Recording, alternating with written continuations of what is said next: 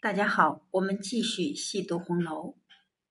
在《红楼梦》中，作者写了两个女孩子，曾经在小时候都被和尚劝过让出家的，而这两个人的父母都没有听从和尚的话，让女儿出家。这两个人是谁呢？他们呀，就是林黛玉和香菱。香菱的出身并不低，她的家族是江南乡宦甄家。在当地也算是望族，父亲也是一个读书识字、神仙一流人品的人物，母亲更是性情贤明、深明礼仪的大家闺秀。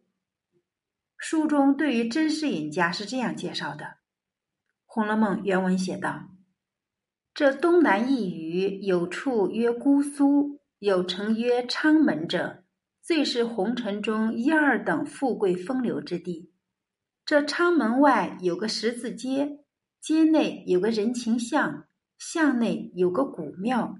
因地方狭窄，人皆呼作葫芦庙。庙旁住着一家乡宦，姓甄，名费，字士隐，嫡妻封氏，性情贤淑，深明礼仪。家中虽不甚富贵，然本地便也推他为望族了。因这甄士隐秉性恬淡，不以功名为念，每日只以观花修竹、酌酒吟诗为乐，倒是神仙一流人品。这就是香菱从小长大的地方。所以，如果香菱不是被拐子拐卖，而是在甄家平安长大，那么她至少也算是一个小家碧玉。以甄家在当地的实力和名望。应该是可以给香菱找到一个好的婚姻，也许还会是如贾府这样的贵族家庭。只是世事难料，香菱最终是被拐卖，而且辗转被呆霸王薛蟠买来做了妾，最后也难逃被夏金桂折磨而死的命运。而香菱曾经也许还会有另外一种命运的可能。那就是小时候，他被父亲甄士隐抱到街上时，碰到了一僧一道。当时僧道就要度化小香菱去出家，只是甄士隐并没有当回事。当然，那时候香菱的名字还是叫英莲。《红楼梦》原文写道：“方玉进来时，只见从那边来了一僧一道，那僧则赖头显足。”那道则跛足蓬头，疯疯癫癫，挥霍谈笑而至。及至到了他门前，看见世隐抱着英莲，那僧便大哭起来，又向世隐道：“施主，你把这有命无运、累及爹娘之物抱在怀里作甚？”世隐听了，知是疯话，也不去睬他。那僧还说：“舍我吧，舍我吧。”世隐不耐烦。便抱女儿侧身要进去。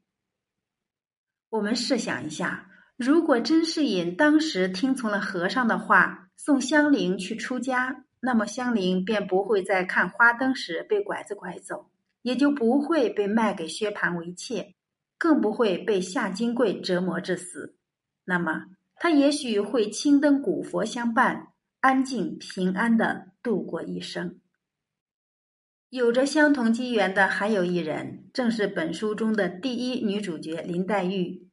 也许很多人没有注意过，黛玉在初进贾府的那一天，曾经说了一段话，正是说了自己小时候和香菱相似的一次机缘。《红楼梦》原文这样写：黛玉道：“我自来是如此，从会吃饭时便吃药，到今日未断。”请了多少名医修方配药，皆不见效。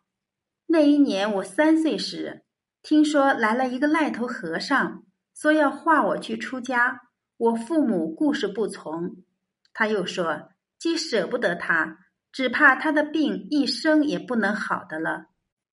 若要好时，除非从此以后总不许见哭声，除父母之外，凡有外姓亲友之人。一概不见，方可平安了此一事。疯疯癫癫说了这些不经之谈，也没人理他。黛玉的这一段话真是意味深长。又是那个癞头和尚，也是要度化了他去出家的。林如海夫妇自然是没有同意的。林如海和甄士隐两个人都是江南富绅，名宦世家，都是性情恬淡、不喜专营的诗书望族之后，并且都是膝下无子，只有这一个女儿了解膝下凄凉。又怎么能舍得将这唯一的女儿送去出家呢？但是和尚对香菱和黛玉说的话却是不同的。说香菱是有命无运，累及爹娘，在度化不成之后，便送出了一首寄言：“惯养娇生笑你痴，菱花空对雪丝丝。好房佳节元宵后，便是烟消火灭时。”从这首偈子里可以看出，和尚其实是预言了香菱以及甄家之后的命运。事实证明，在之后不久，香菱就在元宵佳节的时候被拐子拐走，最终真的没有逃得过“菱花空对雪丝丝”的下场，而甄家也在随后便破败于一场大火之中。至于对黛玉，和尚并没有说太多的预言。而是给了一些能一生平安的建议：第一，从此不许见哭声；第二，除父母外，外姓亲友一概不能见。不知道作者为何要给黛玉设置这样两条命运的限制？也许正是要显示讽刺的意味吧。因为之后不久，黛玉的母亲病逝，试想一下，她怎么能不哭呢？在之后又与父亲分离。孤身一人去往京城外祖家，从此一生都是寄居在外姓亲友家中，并且生来就是为了还泪的，一生都没有停止过哭泣。咱们可以试想一下，如果当初林如海夫妇听从了和尚的建议，送黛玉去出家了，那么黛玉的命运又会有怎样的不同呢？也许有人会说。应该和妙玉一样吧。关于妙玉的出家，书中是通过下人林之孝家的之口交代的。《红楼梦》原文这样写道：“又有林之孝家的来回采访，聘买得十个小尼姑、小道姑都有了，连新做的十二份道袍也有了。外有一个带发修行的，本是苏州人士，祖上也是读书仕宦之家。”因生了这位姑娘自小多病，买了许多替身，皆不中用。到底这位姑娘亲自入了空门，方才好了，所以带发修行。今年才十八岁，法名妙玉。如今父母俱已亡故，身边只有两个老嬷嬷，一个小丫头服侍。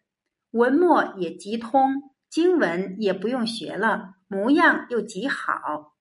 这里交代妙玉的家族也是读书仕宦之家，倒是没有说是和尚度化，只是说因为从小身体多病，买的替身出家都不中用，所以最后还是自己出了家，并且说这妙玉文墨极通，模样极好，这不得不叫人联想到黛玉。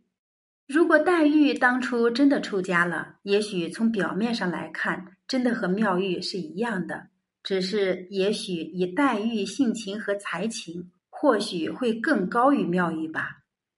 事实是，香菱也好，黛玉也好，都没有听从和尚的话而出家。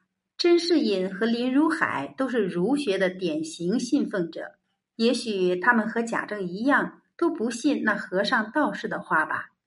也许这就是他们两个的宿命。